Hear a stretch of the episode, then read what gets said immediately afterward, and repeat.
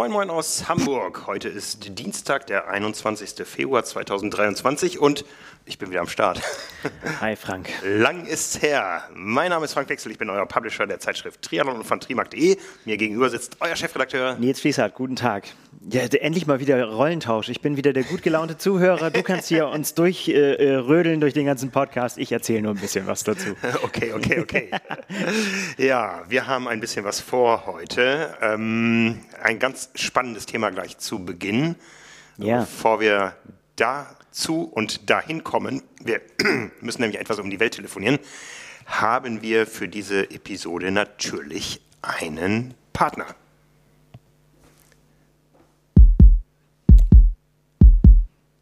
Jetzt habe ich fast meinen Einsatz verpasst. Jetzt ist deiner. Jetzt kommt meiner. Der Presenter des heutigen Podcasts ist nämlich der Omnibiotic Apfelland Triathlon. Termin, ganz wichtig, schon mal gleich vorab, könnt ihr euch merken und eintragen, ist der 26. bis 28. Mai 2023. Ein ganzes Rennwochenende also im Süden von Österreich.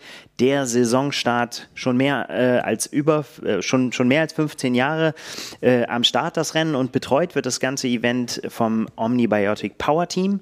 Und äh, die haben da in den letzten Jahren am Stubenberg am See ein attraktives Ziel für Profis und Age-Grouper äh, geschaffen. Das kann man so sagen. Waren auch prominente Leute schon am Start. An die drei, zu, äh, seines Zeichens Rotsieger, Maurice Clavel hat in Südafrika gewonnen und äh, Svenja Tös hat gewonnen in, oh, hilf mir, verschiedene. Italy war, glaube ich, einer ja. der letzten. Ja, genau. Also, hochkarätige Athleten am Start, aber eben nicht nur Profis, auch Age-Grouper. Getreu dem Motto From Athletes for Athletes verspricht der Veranstalter faire Startgelder, ein großartiges Eventgelände, besondere Goodies für alle Teilnehmer und eine ganz starke After-Race-Party. Das alles macht den Omnibiotic Apfelland Triathlon zum lohnenswerten Ziel und Highlight im Rennkalender. Und äh, es geht auch nicht nur um Triathlon. Es gibt einen Schwimmwettbewerb, es gibt den Kids Aquathlon, eine Sprintdistanz, eine olympische Distanz und als Krönung dann am Sonntag die Mitteldistanz. Insgesamt werden 20.000 Euro Preisgeld ausgezahlt und es gibt PTO-Punkte. Über die PTO reden wir heute noch. Äh, also interessant für die Profis. Aber eben nicht nur für die Profis. Es lohnt sich dabei zu sein und wer das möchte, der bekommt äh, mit dem äh, Code Carbon15, also Carbon15 als Ziffern, bis zum 31.03.2023 15% bei der Anmeldung unter www.apfel-tri.com bevor der letzte Preissprung ansteht. Alle Infos zu diesem Angebot wie immer in den Show Notes.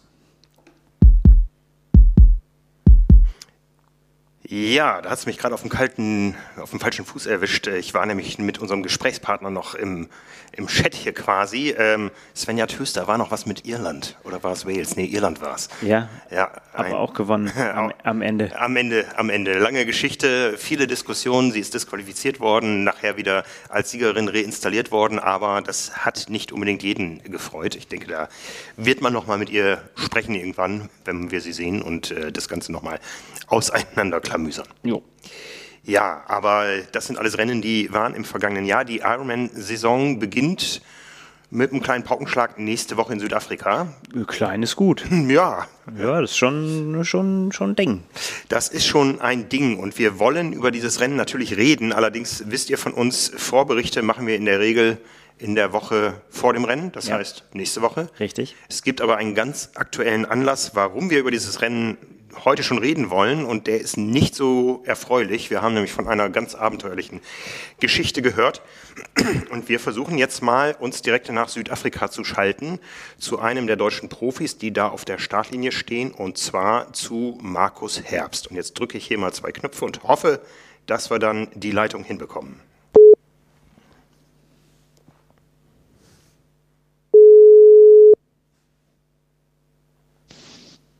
Ja, hi Frank. Hallo Markus, hier sind Nils und Frank aus Hamburg. Hi Markus. Hi. Du hörst Danke uns. erstmal, dass ihr anruft. ja. Wo erwischen wir dich gerade? Ähm, ja, gerade äh, also in Stellenbosch in einem Hotel noch. Und ähm, ja, also ich bin jetzt quasi ausgezogen aus meiner Unterkunft und bin jetzt gerade in Stellenbosch im Hotel und bin ein bisschen hin und her gerissen zwischen Rückreise und ähm, noch irgendwie den Wettkampf machen. Und gerade kurz bevor du anrufst, ähm, habe ich gerade vom Kriminalpolizei irgendwie einen Anruf bekommen, dass ich jetzt mal rüberkommen soll ins Office. Es sieht so aus, dass sie vielleicht ein Fahrrad gefunden hätten. Krass, ja. Also wir fangen mal ein bisschen weiter vorne an. Du bist schon länger in Afrika und bist mit Rädern nach Afri Afrika gereist. Äh, fangen wir mal mit erfreulichen Dingen an. Wir haben gehört, dein Training, ich glaube in Namibia war es, ist ganz erfreulich gelaufen. Genau, also ähm, ja, mittlerweile wissen wir ja alle von den Norwegern und so weiter, ähm, ohne Höhentraining geht es vielleicht nicht mehr. Und ähm, dadurch, dass ich quasi, ja, ich würde jetzt einfach sagen, ich bin da, glaube ich, irgendwie in der PTO, gerade irgendwie im Bereich 130 bis 140 gerankt und ich möchte auf alle Fälle von mir aus den Sprung nach vorne schaffen. Deswegen habe ich relativ viel investiert. Ähm, ja, war vier Wochen in Namibia in der Höhe, um mich auf den Ironman in Südafrika vorzubereiten. War jetzt nochmal ähm, geplant vier Wochen in Südafrika und ähm, ja, habe mich da jetzt zwei Wochen lang in Stellenbosch vorbereitet. Das Training lief sehr gut und jetzt ging es eigentlich so ein bisschen in die Tapering-Phase und ähm, ja, also alles bis dahin perfekt, bis es dann zu einem Raubüberfall meiner beiden Fahrräder kam. Und das hat dann natürlich erstmal alles ja, in Frage gestellt, ähm, mich durchgerüttelt und so weiter und so fort. Ja, du bist mit zwei Fahrrädern gereist. Ich nehme an, es ist ein Straßenrad und ein Zeitfahrrad gewesen? Ähm, ne, es waren zwei Zeitfahrräder, deswegen tut die Sache vielleicht noch ein bisschen Ach. mehr weh. Also ich hatte, ich hatte den 70 Treiber reingemacht und ähm, hatte dann eine Leistungsdiagnostik ähm, äh, beim Trainer von Braden Curry ähm, in Eisleben und hatte mein Zeitfahrrad halt vorbereitet und äh, in, ja, also quasi mein Radmechaniker hatte dafür irgendwie zwei Wochen Zeit und hat es halt dann gemacht und hat kurz vor Abreise halt so eine kleine Stelle, einen Rahmenriss festgestellt und meint so, ja, er kann das jetzt so reparieren, aber ich soll im Training da das geht und ich soll vorsichtig sein. Also es war jetzt nichts Großes, aber ein Rennen möchte er mich damit nicht machen sehen. Und dann habe ich halt quasi aus Namibia da mir ein neues äh, Zeitfahrrad besorgt. Das hat mir dann meine Freundin mitgebracht. Und äh, dementsprechend waren es jetzt zwei Zeitfahrräder, ein neues für den Wettkampf und eins, was dann hätte so und so quasi entsorgt werden müssen. Und ähm, genau, das waren also, das, das sind die beiden Räder, die dabei waren. Ja, und dann kam es zum Zwischenfall. In äh, Stellenbosch, äh, Stellenbosch nochmal kurz, ist glaube ich auch noch Höhenlage. Da trainieren viele Kaderathleten auch gelegentlich mal. Bist du da in diesem Trainingszentrum gewesen oder wo, wo warst du da unterwegs? Also man muss sich halt vorstellen, Stellenbosch ist im Endeffekt sowas ähm, eigentlich ja wie einer der sichersten Orte ähm, mit in Südafrika und für Training halt eigentlich perfekt. Also wenn wir uns noch irgendwie an die Jahre vorher erinnern, Tim Don oder ähm, auch Jan Frodeno, die haben halt ja immer ihren Winter hier verbracht. Ähm, ja, also es ist nicht Höhenlage, es ist auf 100 oder 200 Meter Höhe, aber es ist halt sehr, so. sehr anspruchsvolles Ter volles Terrain, also sehr bergig und wellig. Ähm, zum Radfahren, zum Laufen, ähm, die Trainingsbedingungen, das Klima, ähm, auch, sage ich mal so, dass das Leben jetzt hier in der Stadt vom Essen und von der Kultur ist sehr, sehr westlich geprägt. Und dadurch ist es, glaube ich, einfach von den Bedingungen her, ja, also Bradley Weiss wohnt ja hier ähm, als sehr erfolgreicher Triathlet auch, ähm, ja, einfach richtig gut. Und dadurch sind halt auch so viele immer hier zum Trainieren, um sich darauf auf die Saison vorzubereiten. Mhm, mh. wie, wie hast du da gewohnt? Genau, also meine Freundin äh, macht immer so ein bisschen die Organisation meiner Reisen, weil die in der Eventbranche arbeitet. Sie hat quasi dann mehrere Airbnbs in der Nähe der Uni oder am Campus rausgesucht. Und da sie vor vier oder fünf Jahren mit Porsche mal in Kapstadt war und da im Hotel ausgeraubt wurden, hat sie da schon sehr, sehr viel Wert drauf gelegt. Und ähm, ja, also im Endeffekt hatten wir zu allen Airbnb-Wohnungen Kontakt und haben halt ähm, alle Sicherheitskriterien vorher angefragt. Und dann waren wir halt dort in der Airbnb direkt am Unigelände und ähm, das gilt halt eigentlich als 24 Stunden Kamera überwacht. Das ist es auch. Ähm, ja, es kam aber trotzdem leider zu diesem Zwischenfall. Ja, erzähl mal, ich weiß nicht, wie weit du darauf eingehen willst, was, was genau der Zwischenfall war. Also es ist im Endeffekt so, ähm, ja, wir haben halt geschlafen und am ähm, nächsten Morgen sind wir halt aufgestanden und dann ähm, die Familie, die das Haus vermietet, hatte halt quasi, was in Afrika ist, ist für uns für Europäer vielleicht ein bisschen komisch, aber die haben halt alle Haushaltshilfen, die dann teilweise da ja ihre Arbeit erledigen und die kam halt hin und äh, meinte, ja, gestern wurde eingebrochen. Also ich hatte halt Entlastungstag, bin aufgestanden und habe dann in unserer Wohnung geguckt. Und dann waren halt meine beiden Fahrräder weg. Und glücklicherweise ist es halt so, dass ich aufgrund der, der Reisen und was wir halt auch als Triathleten ja manchmal erfahren, dass Reise, Fahrräder am Flughäfen verloren gehen, ähm, mittlerweile immer äh, verschiedene Apple AirTags in meinen Radtaschen tue Und dieser war auch noch in einer der Radtaschen, weil das eine Rad, das neue, war halt noch nicht ausgepackt. Das, also ich bin halt einfach auf meinem Trainingsrad unterwegs gewesen. Und ähm, ja, das war im Endeffekt das Glück, um den Dieb überhaupt zu finden oder zu identifizieren. Aber das Wichtigste ist natürlich erstmal, wenn die zwei Fahrräder aus der Wohnung entwendet werden, dass man früh morgens gesund aufsteht. Ne? Man ja. hört ja aus Afrika auch noch ein paar andere Geschichten.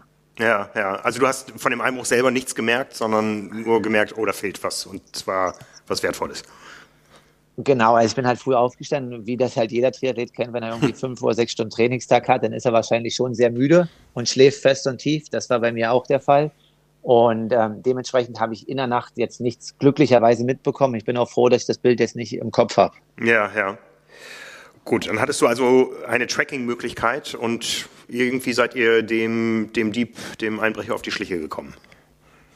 Na, es ist halt so, dass quasi ja ähm, äh, iPhones, das wusste ich auch nicht, ähm, quasi dieser AirTag, der funktioniert halt nur mit iOS-Geräten, wenn die in der Nähe sind und baut dann ein Netzwerk auf. Aber jetzt habe ich nochmal einen Kumpel kontaktiert, wie das funktioniert. Und da die Sport-Community hier so groß ist, ähm, ist da durch Zufall wird da halt ein Mountainbiker vorbeigefahren sein, weil ähm, die Leute, die dort wohnen, haben definitiv keine iPhones. Und dann erst habe ich um 14 oder 15 Uhr ein Signal bekommen. Und daraufhin wollte ich als Europäer halt gutgläubig einfach an der Tür klopfen und ähm, fragen, ob ich mal gucken kann, ob mein Fahrrad hier ist.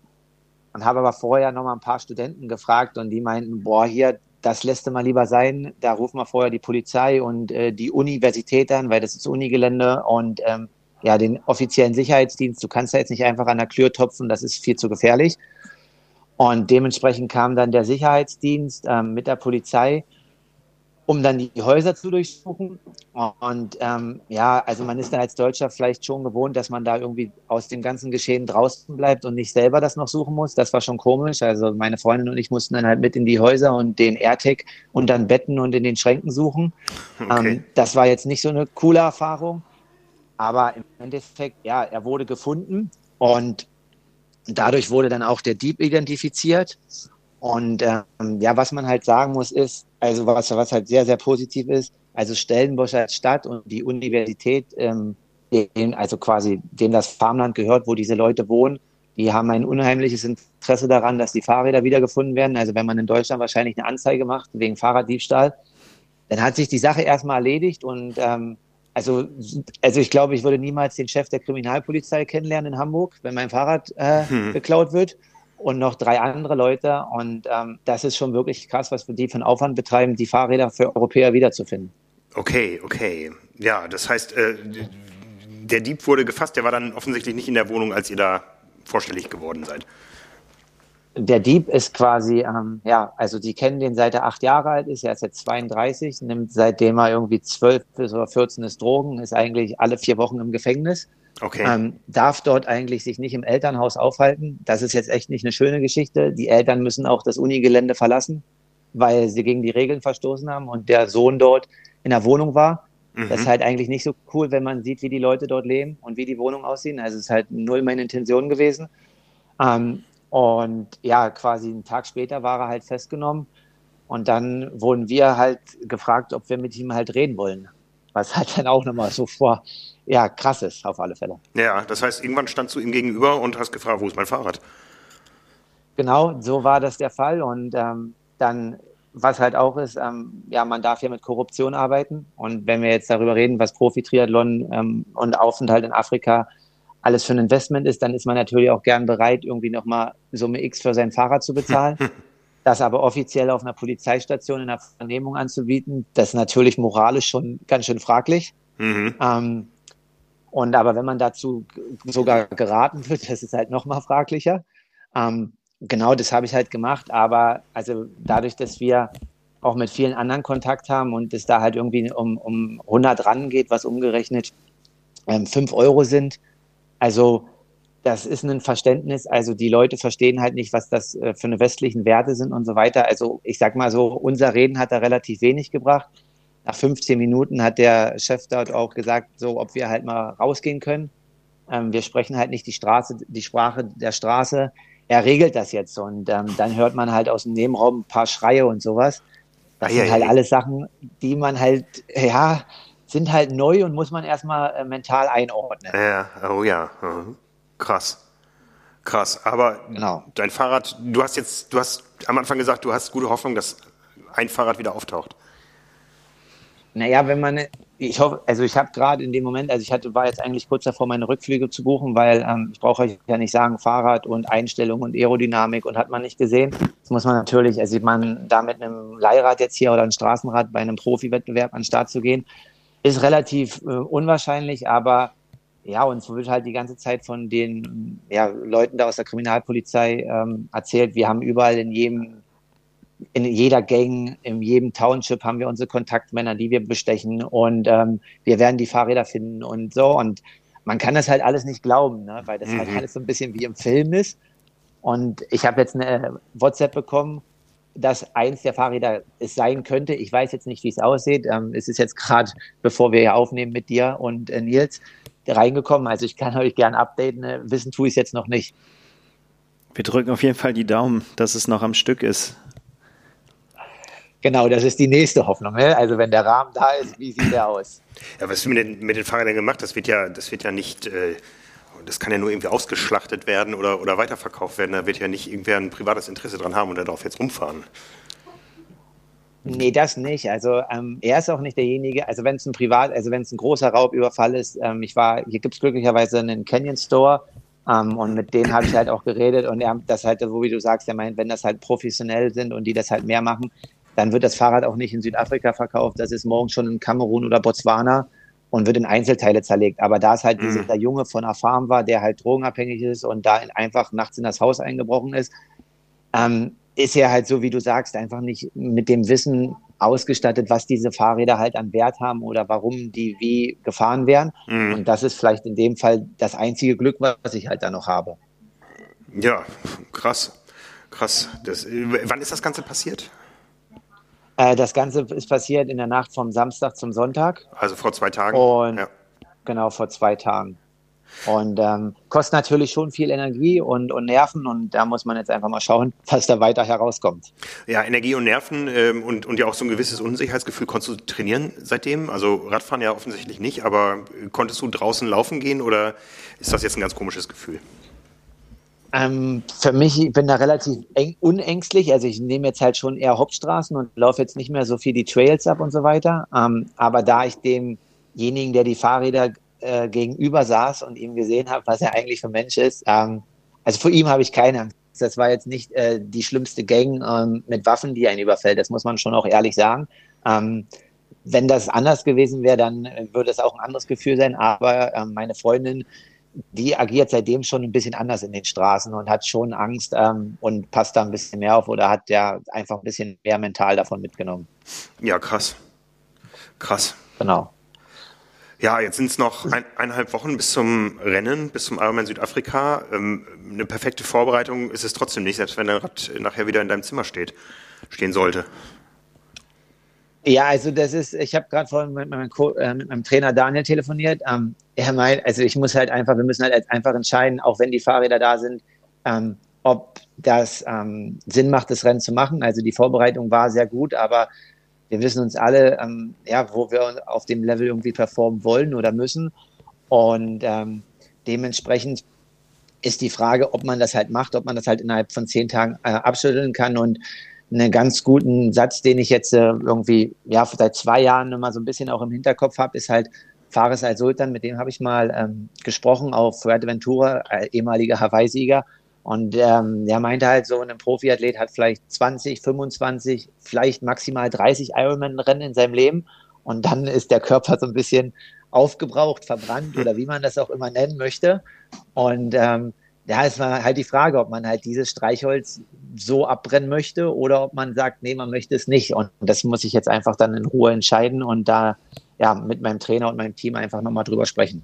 Ja, boah, krasse Geschichte. Ja, also ja, wir sind hier beide sprachlos, ne? wenn ich so.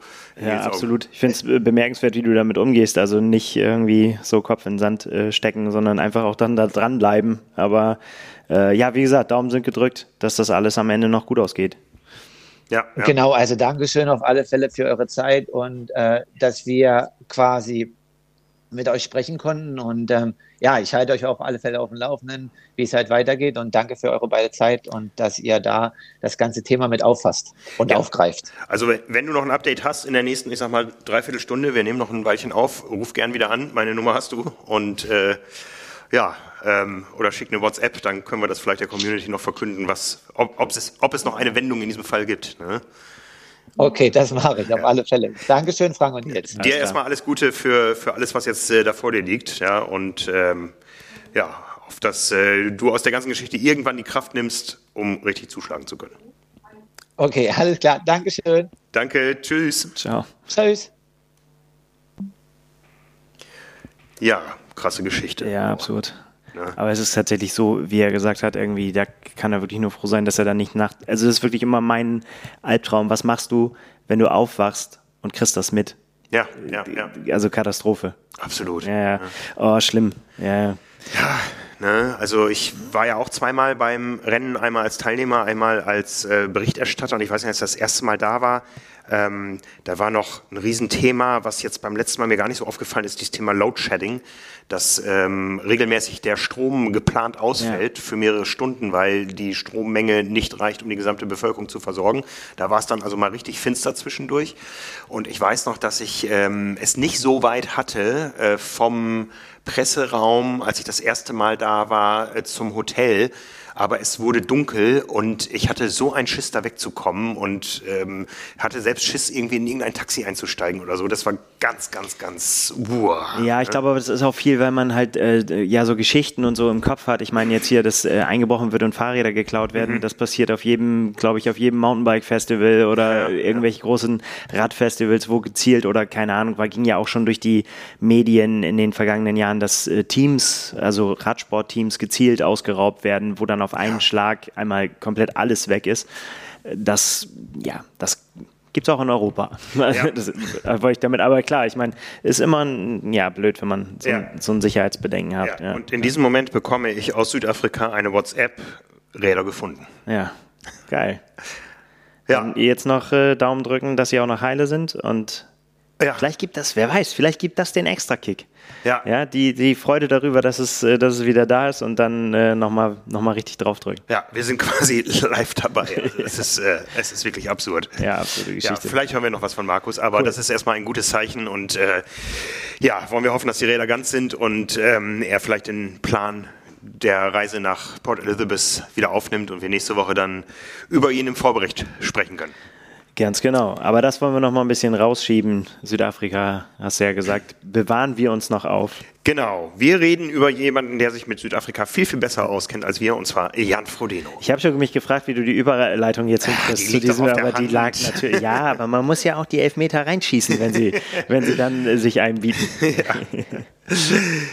Ja. ja, Jan Frodeno hat gesagt, wie seine Saison laufen wird. Sebastian Kiel hat das lange vorher getan, hat gesagt, das wird meine letzte Saison. Hat Jan Frodeno gesagt, dass das seine letzte Saison ist?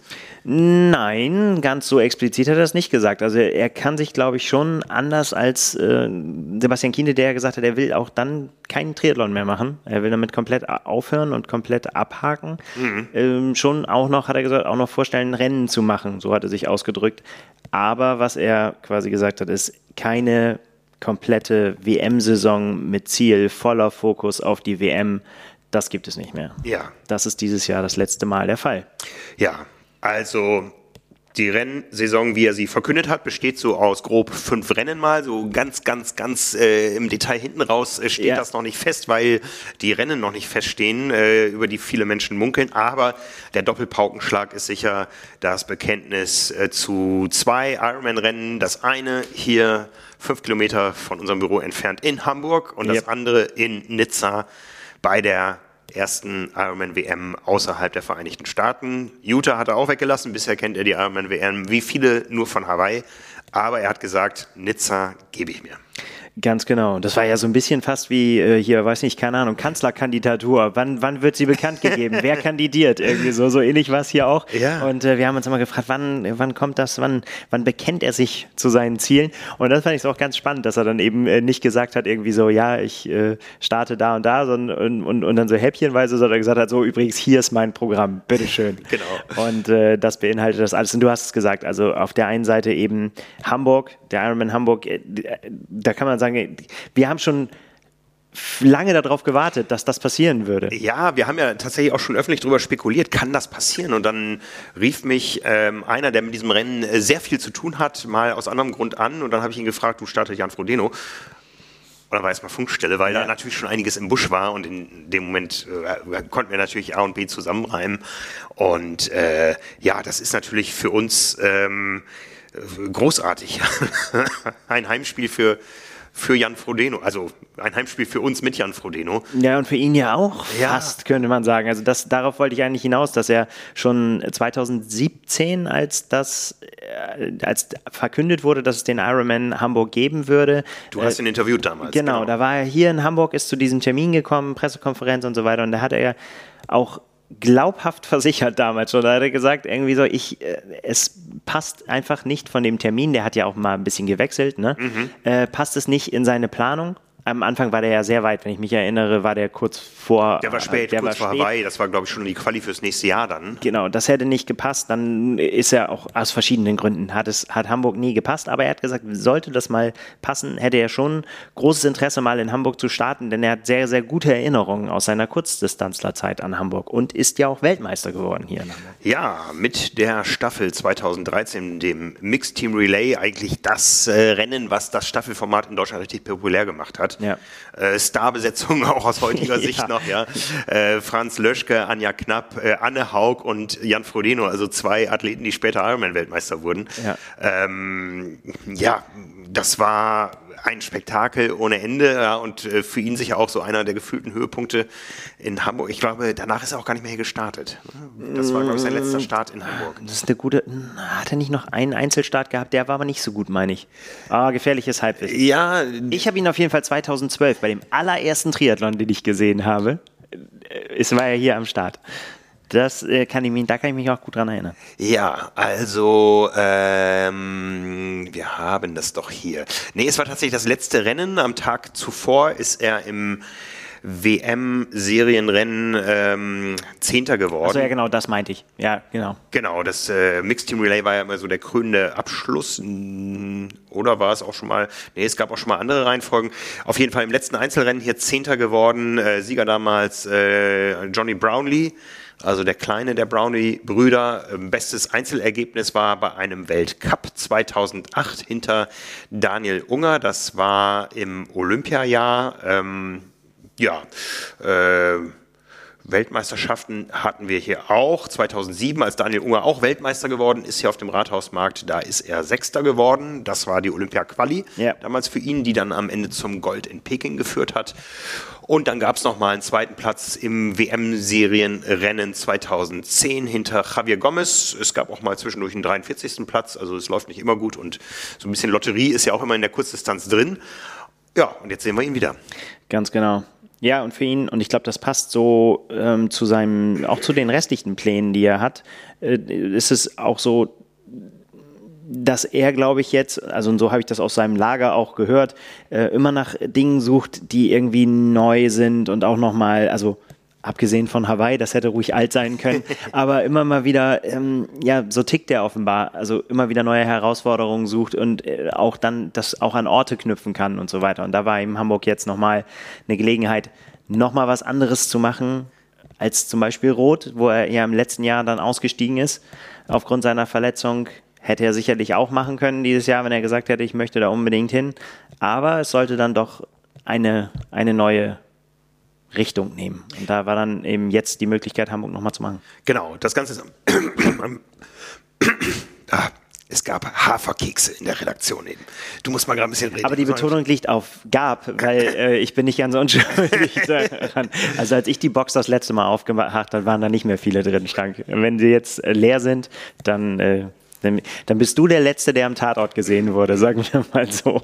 Ich bekenne mich schuldig und äh, ja, verbüße meine Strafe ja gerade hier mit einem letzten Krümel Hafer. Ähm, ja, am 4. Juni ist das Rennen. Ja, das ist ein Termin drei, drei Monate vor der Ironman WM. Das sind aktuell laut Planung die beiden Langdistanzen, die dieses Jahr anstehen. Vielleicht sind es die letzten Langdistanzen. Und wir haben ja schon äh, überlegt neulich, als es sich abzeichnete, in Rot wird man ihn nicht sehen. Frankfurt hat kein Elitefeld. Wenn er ja. nochmal auf einer Langdistanz in Deutschland antreten will, dann kann es nur Hamburg sein. Und wussten noch, dass er damals in deinem Interview ja schon damit geliebäugelt hat. Jetzt natürlich spannend, ähm, irgendwann zu sehen, zieht das weitere Athleten an. Hamburg ist ein wichtiges Rennen. Es gibt, glaube ich, fünf Slots für die Männer. Es starten ja nur die Männerprofis. Die Frauen sind vorher schon in Frankfurt dran. Es ist die Europameisterschaft. Ähm, es ist, äh, glaube ich, auch ein telegenes Rennen. Auch der Ironman Hamburg wird davon profitieren. Und äh, von daher. Ja, also äh, das auf jeden Fall. Äh, und da werden wir, werden wir gucken. Also ich meine natürlich, machen wir uns nichts vor. Alleine wenn Jan Frodeno auf der Startliste steht, dann wird das für Spektakel sorgen. Und wir haben ja auch schon, als wir darüber nur spekuliert haben, haben wir gesagt, wenn wir hier uns einen einen der schönen Hamburger Sommertage vorstellen, irgendwie mit, mit, äh, ja, mit einem toll eingerichteten Rennen und einem gut gelaunten und gut motivierten Jan Frodeno, der hier vielleicht sein letztes Rennen in Deutschland macht, das wissen wir ja nicht, aber auf jeden Fall seine letzte Langdistanz. Äh, oder auf jeden Fall, das ist auch ein großes Wort. Mhm. Eines seiner letzten Rennen, also wer nochmal die Gelegenheit nutzen will, Jan Frodeno auf der Langdistanz zu sehen, der sollte nach Hamburg kommen und das wird, glaube ich, dann auch passieren und äh, das, äh, ja, wird ein Spektakel und ich glaube, es sind natürlich jetzt viele der Top-Namen sind in Rot, aber es gibt auch noch eine ganze Reihe Namen, die auch noch sich nicht, entweder nicht bekannt haben oder die das auch noch mal spannend machen können. Ja. Wir wissen, Jan Frodeno, Rot hat er beherrscht, Weltbestzeit aufgestellt. Du kennst beide Rennen, das sind be deine beiden Langdistanzen, Rot und ja. Hamburg. Wie unterscheiden die sich von der Strecke her? Naja, also äh, warum, also Warum Rot so schnell ist, weiß ich natürlich schon, aber auch nur in der Theorie, also für mich in der Theorie.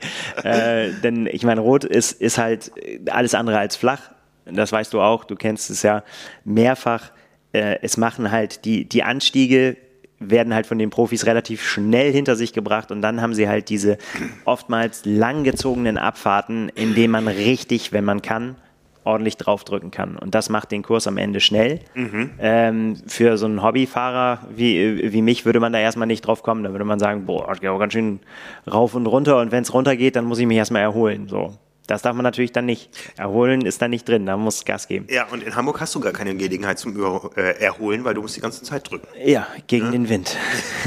ja, das Im stimmt. Fall auch noch das. Ja, genau. Aber ansonsten ist äh, Hamburg halt überschaubar. Bietet keine Gelegenheit, langsam zu fahren oder keine Ausrede, sagen wir mal so. Im Gegensatz, also es ist ja auch immer noch, der Kurs hat ja häufig gewechselt in den letzten Jahren. Da war ja die Köhlbrandbrücke auch schon drin und so. Das waren natürlich dann noch Höhenmeter.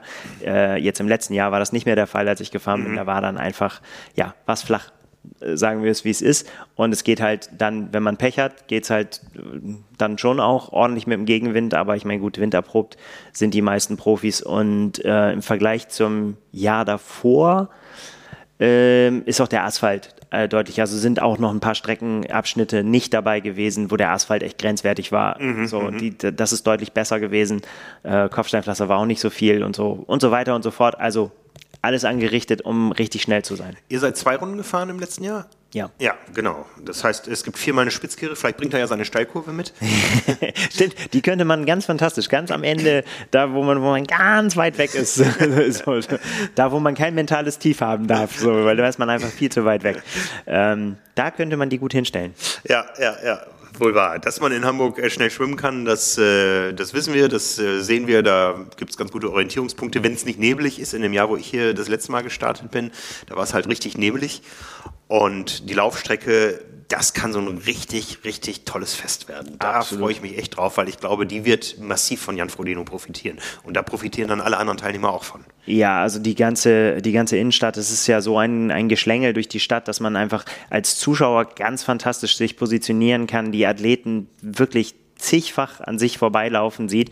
Und äh, selbst wenn man dann rausgeht, wenn man sagt, irgendwie, äh, klar, das ist dann de der direkte Innenstadtbereich an der Alster, also an der Binnenalster, da, da wird richtig Halligalli sein. Und, aber selbst dann, und das habe ich ja auch, äh, auch, so erlebt, wenn man rausgeht, wo ich eigentlich nicht mehr damit gerechnet habe, dass da noch allzu viele Leute sind, äh, auf, der, auf den Wiesen an der Alster, wo dann gepicknet wurde und so weiter, das war alles schon der Fall. Und da war das Wetter noch nicht mehr besonders gut. Gut, das wissen wir jetzt nicht, wie es wird, aber das wird quasi ein einziges Spalier. War das da, wo du von dem Mähroboter geholt wurdest? Das war genau an der Stelle, Frank.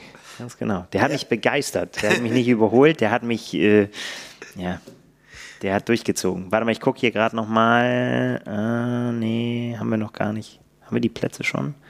Ich habe die Seite nochmal aufgemacht, bei, mh, hm, weil ich das mit den Slots, ob das wirklich fünf sind, wie du vorhin gesagt hast. Während du suchst, äh, kann ich ja schon mal ein bisschen spoilern. Es wird nicht das du hast erste. Recht, fünf. Ja, Wahnsinn, fünf. Ja. Ähm, er muss ein Rennen von Ironman ins Ziel bringen. Damit wartet er aber nicht auf Hamburg, sondern ähm, in dem Zuge hat er auch seinen Saisonstart verkündet. Und zwar. Ja, wobei auch das muss er nicht mal mehr. Vali das Validieren ist komplett, äh, entfällt komplett. Ach, mal wieder, okay.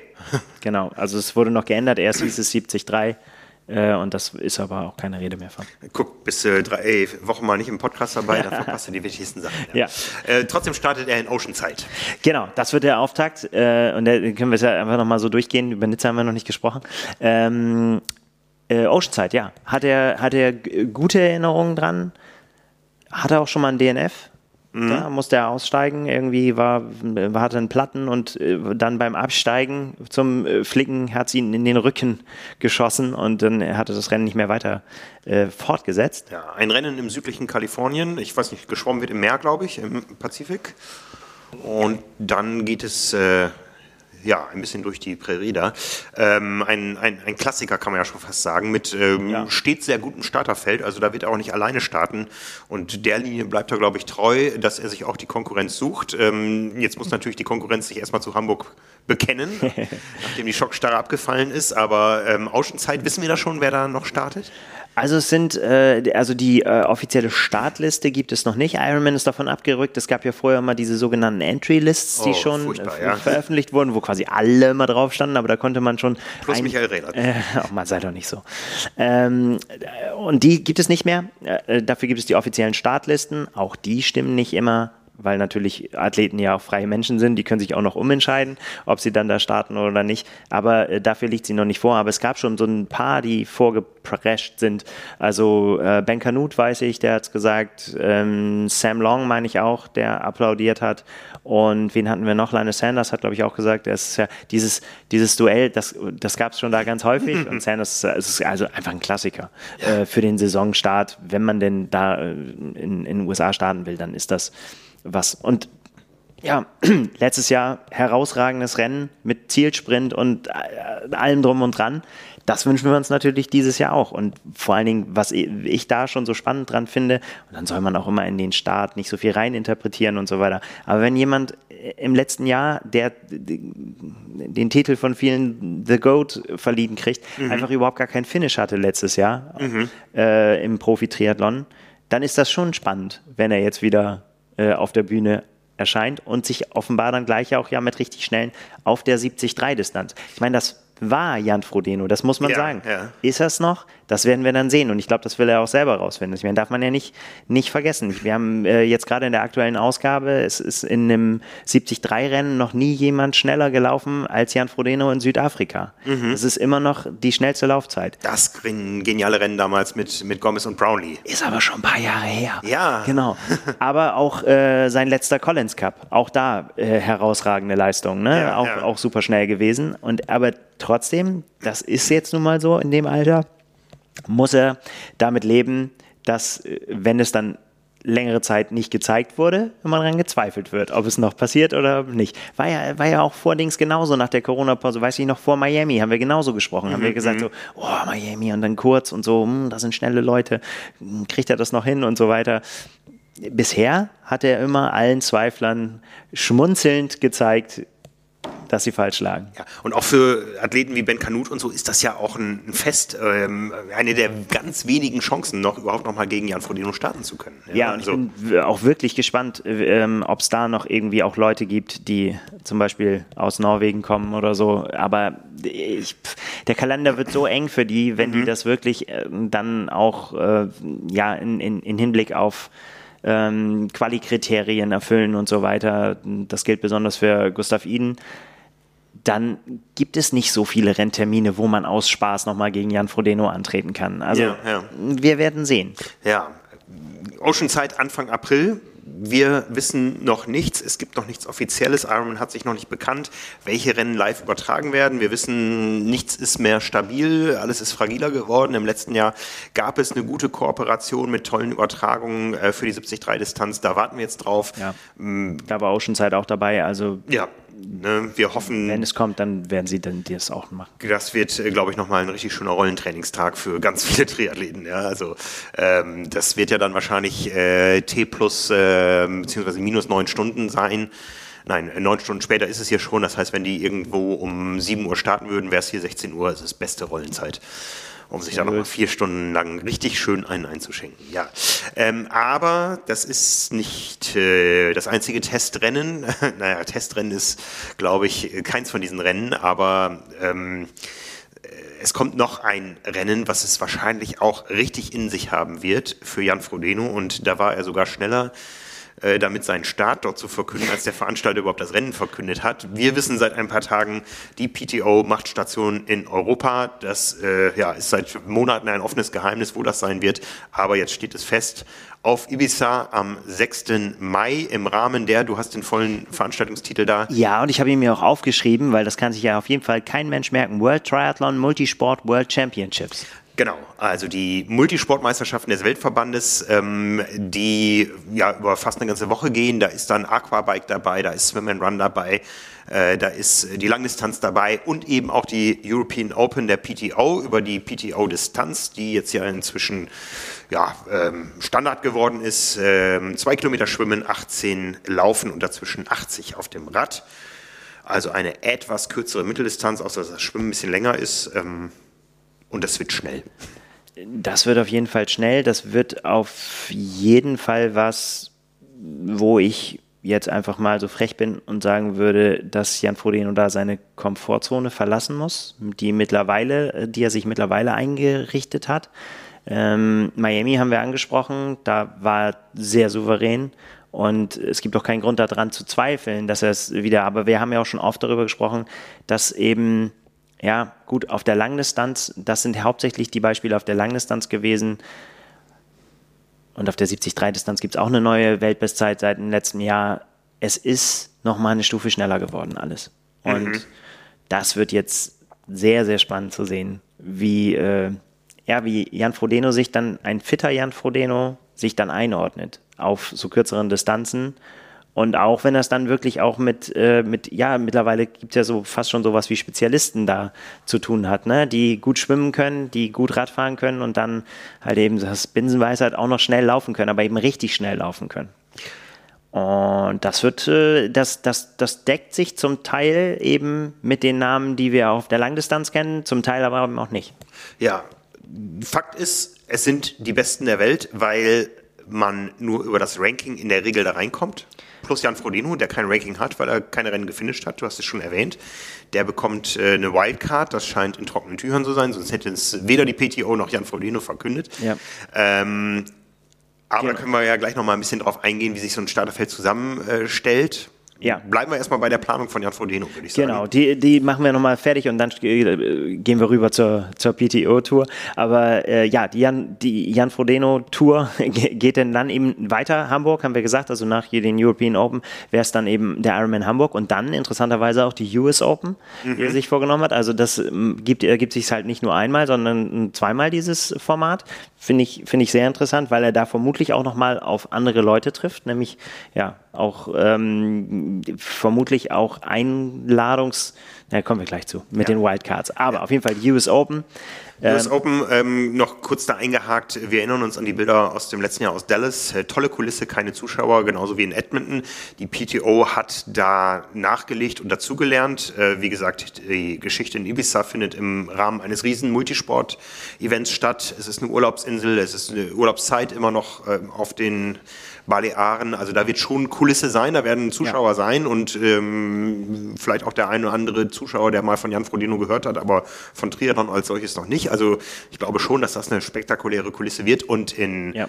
bei den US Open, die haben nämlich den Ort gewechselt, die sind jetzt in, äh, wie heißt der Ort? In Wisconsin ist es auf jeden Fall? Milwaukee. Milwaukee in Wisconsin. Ähm, sagt uns hier vielleicht nicht so, ist aber ein Ort mit großer Triathlon-Tradition. Und zwar finden dort die US Age Group Meisterschaften statt. Und da werden ungefähr 8000 Leute erwartet. Das heißt, äh, ja, so viel Age Grupper wie sonst vielleicht nur in Hamburg. Und die werden natürlich auch diesen Leckerbissen sich nicht entgehen lassen. Ähm, da wird Alarm sein. Ja, also da scheint es auf jeden Fall ein Umdenken gegeben zu haben bei der PTO, sich dann eben jetzt als neue Strategie dann dran zu hängen an solche Veranstaltungen und das dann eben mhm. mitzunehmen, statt irgendwie das komplett irgendwie aus dem Boden stampfen zu müssen, was sie jetzt noch bei den Asian Open müssen, ne, ja. offensichtlich. Aber da hört man ja auch, dass äh, der Ort ungefähr feststeht, aber eben die, die Strecke auch noch nicht äh, ausgefeilt ist. Das In Singapur, ja. Dauert alles, alles ein bisschen. Jetzt hier eben auch dann äh, bei den US Open eben dieses, dieses Riesenevent. Und äh, ja, ich war schon mal da zum, äh, zum Rennradfahren. Ich habe da mal in so, so einem Charity-Rennen äh, teilgenommen. Das war ganz großartig. Also da ist ja, Sport kennt man sich aus. Und ich meine, wenn man dann äh, denkt, so Lake Michigan, äh, dass da der Begriff Lake für jeden, der noch nicht da war, ist da sehr verwirrend. Das ist ein Meer. Also es ja, ist, ja. das ist so groß, dass da riesengroße Schiffe drauf fahren und dass man sehr, sehr, sehr, sehr weit gucken kann und kein Land sieht. Also das ist, äh, finde ich immer wieder, der Begriff Lake ist halt, ist dann eine kleine Untertreibung. Die großen Seen da oben, ja, genau. Und ja. das ist wirklich eher auf groß, die Betonung. Mhm. Ja, also das wird spannend und dann kommt natürlich eigentlich der, der richtige Moment, ähm, die Weltmeisterschaft, die Ironman-Weltmeisterschaft auf Nizza, äh, auf Nizza, in Nizza. Oh Gott, der Ironman-Weltmeisterschaft und auf hängt so zusammen mit Hawaii, dass ich mich da noch dran gewöhnen muss. Ja, wir wissen, Jan Frodeno hätte, glaube ich, Hawaii den Vorzug gegeben, wenn es die Wahl gegeben hätte. Es lag nicht in Jan Frodenos Hand. Die Männer starten in Nizza. Nizza hatte schon eine Weltmeisterschaft auf der Ironman 73-Distanz und die hat Jan Frodeno damals ausfallen lassen, weil er sich auf Hawaii konzentrieren wollte. Das Rennen war damals, glaube ich, Mitte September, also drei, vier Wochen vor, vor Hawaii und ähm, ja, mit anderem Profil. Es geht da in die Berge. Ironman hat den Kurs immer noch nicht veröffentlicht, aber alle gehen davon aus. Und ich war ja da, habe mit der lokalen Orga gesprochen, ähm, dass es doch auf die Strecke des Ironman Nizza hinausläuft mit 2400 Höhenmetern und vor allen Dingen ähm, frühen Anstiegen. Das heißt, da kann es schon relativ früh Dynamik im Rennen geben. Und da ist die Frage, wie weit kann Anjan Frodeno sie mitgestalten? Wir gehen ja mal davon aus, dass er das Schwimmen nicht verlernt hat. Ja, und das äh, Interessante daran ist, es ist ja dann über die Jahre äh, auch, ja, vielleicht auch manchmal von uns, auch äh, ist das ja so ein bisschen verkürzt geworden darauf, dass Jan Frodeno in Nizza damals nicht angetreten ist, weil ihm das Profil nicht gelegen hat, sozusagen. Ähm, das ist, greift natürlich ein bisschen zu kurz. Du hast es genau richtig gesagt. Er, sein Ziel war damals voller Fokus auf Hawaii und äh, um in Nizza performen zu können, hat er damals gesagt, hätte er sich komplett anders vorbereiten müssen und er sah keinen Sinn darin, wenn er doch irgendwie wenige Wochen danach auf Hawaii in Topform sein will, sich für dieses Event, was nicht seine Priorität hat, in Form zu bringen. Zumal er ein Jahr vorher, du hast das Rennen erwähnt, in Südafrika äh, Weltmeister geworden ist, aber dafür einen hohen Preis bezahlen musste, nämlich ja, den Nichtstart auf Hawaii. Das war Pech, also das, das hätte Pech, überall ne? passieren aber, können. Aber ähm, das ist nun mal so, dass man, wenn man den vollen Fokus auf ein Event hat, äh, überlegt, gerade wenn man dann auch schon 42 ist, welches Risiko gehe ich da vorher ja. ein. Ne? Und ich meine, das war äh, dann tatsächlich auch so ein bisschen die Geister, die er wahrscheinlich auch rief, weil er damals gesagt hat, ja, mit meinen Watt pro Kilo, bei meiner Größe habe ich da gar keine Chance und so weiter, hat er das auch so ein bisschen getriggert vielleicht so in die mhm, Richtung, mhm. dass man gesagt hat irgendwie so, ja, der ist ja so riesengroß und Berge und so weiter. So, aber wer Jan Frodeno schon mal in den Bergen hat fahren sehen, der weiß, dass das natürlich Quatsch ist. Weil, ja, klar ist der groß und so weiter. Aber ich meine, deswegen ist er ja trotzdem, kann er ja Berge fahren. Ich meine, du warst wahrscheinlich, nehme ich an, dabei damals in Zellernsee als, er, dabei, ja. als er alle hat stehen lassen am, am Berg, wo man gedacht hat, oh Gott, oh Gott, die fahren ihm alle weg. Ja. Ähm, war aber nicht so. Nee. Und äh, ich habe ihn im Allgäu gesehen, damals, da ist er quasi gegen sich selber gefahren. Aber äh, ich sag mal so, wir sind mit dem Moped nicht hinterhergekommen, als es dann bergab ging. Mhm. Äh, und auch bergauf war schon schwierig. Also es war wirklich, äh, er ist ja, das ist ja es ist auch eine Untertreibung, wenn er dann auch sagt, ja, ich bin kein Bergfahrer. Ja. Macht er auch nicht so offensiv, aber das kommt garantiert wieder, das Thema. Und ich glaube, dass er das mit dem Schmunzeln nimmt und nach außen das anders verkauft, als es innen ist. Ich meine, der wohnt jetzt am Berg ne, ja, in Andorra ja. und das ist ja jetzt auch, er, er, wird, das, wird das nutzen können für sich und das hat er auch äh, jetzt gesagt und auch, ähm, ich habe mit seinem Manager, mit Felix Rüdiger gesprochen äh, darüber. Das Thema ist natürlich jetzt dann, wo feststeht, Nizza ist das Ziel, wird auch die Herangehensweise eine ganz andere sein, als sie mhm. sonst gewesen wäre, weil mhm. sonst wäre halt der Fokus Hawaii gewesen und Hawaii muss man sich halt anders vorbereiten als auf Nizza. Ja. So. Aber Patrick Lange sagt auch, er kann Berg fahren. Ja, er ist Mountainbiker gewesen, er ist leicht. Ja. Oh, wieder schön. und das können noch ganz, ganz viele für sich äh, beanspruchen. Auch Gustav Iden ist ein fantastischer Fahr Fahrradfahrer, auch bergab. Ja, aber den werden wir nicht in Nizza sehen. Ich weiß, aber und das, das sind halt, da gibt es einige, äh, die das können und das wird dazugehören. Das wird zum Gesamtpaket dazugehören, dass man das kann. Also wenn man da mhm. bergab äh, Zeit verliert, dann ist es schlecht. Ja.